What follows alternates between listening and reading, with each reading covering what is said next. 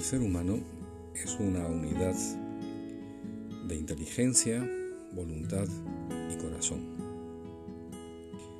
Quisiera dedicarle unos minutos, aunque sea a rozar los perfiles espirituales de los sentimientos cuya expresión más honda anida en el corazón. Dice von Hildebrand, filósofo personalista del siglo XX a quien tengo muchísimo aprecio, que existen efectivamente distintos tipos de sentimientos que dependen esencialmente del cuerpo, pero esto no vale en modo alguno para las respuestas afectivas al valor. No vale para el arrepentimiento, para una alegría noble, ni para el amor o el respeto. Y efectivamente, no todo sentimiento se agota en el cuerpo.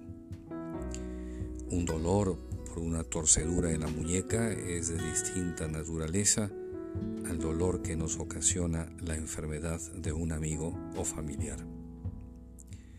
Con la alegría otro tanto. Una es la que responde al goce del postre preferido y otra es la que celebra el logro alcanzado por el hijo.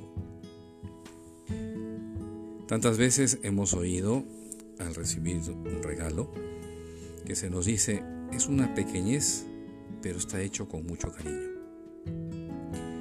pedimos un favor y si nos lo hacen de mala gana, nos disgusta o incomoda. No basta con hacer cosas por otro, esperamos más. Plato de comida nos satisface y sacia el hambre. Ese mismo plato, servido por Julieta o por mamá, y en su compañía, nos llena el alma. El hombre que ve a su prójimo en gran necesidad y no solo le ayuda con hechos, sino que además le trata con profunda compasión, con amor, tomándose un verdadero interés en él, es sin duda moralmente más noble que el que le ayuda, pero cuyo corazón permanece indiferente y frío al hacerlo. Así lo dice von Hildebrand. Ponerle corazón a las cosas que hacemos por nuestro prójimo requiere una gran finura de espíritu. Quizá el poema, la canción no salen tan bien, pero cómo gozamos con la muestra de cariño que resuma en los versos o en las notas musicales del canto. El esmero puesto y el corazón agradecido pasan por alto los errores de interpretación. Sentimientos espirituales los hay muchos. Son respuestas que nacen del centro del corazón hacia valores que percibimos, buenos en sí mismos y con diversas tonalidades. La nobleza de una acción, un acto de humildad, el dolor ante el sufrimiento del prójimo, la recuperación de la salud corporal o espiritual del amigo, el don de la amistad sentimientos unas veces gozosos ante el nacimiento de un bebé o desgarradores ante la muerte de un ser querido. Afectividad espiritual que no quiere decir desencarnada. Quererte con toda el alma no es renunciar a verte y tenerte a mi lado.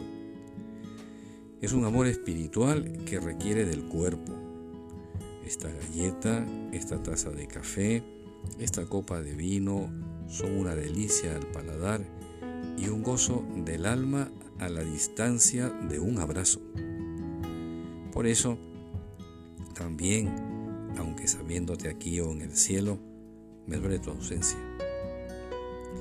Dice von Hildebrand que la felicidad, para que sea real, no solo ha de ser pensada y querida, sino también sentida cierto, sentida en su variedad cromática propias del claroscuro de la vida. Seamos agradecidos y procuremos elevar estos sentimientos corporales a ese otro nivel, el nivel del alma, para que sean también sentimientos espirituales.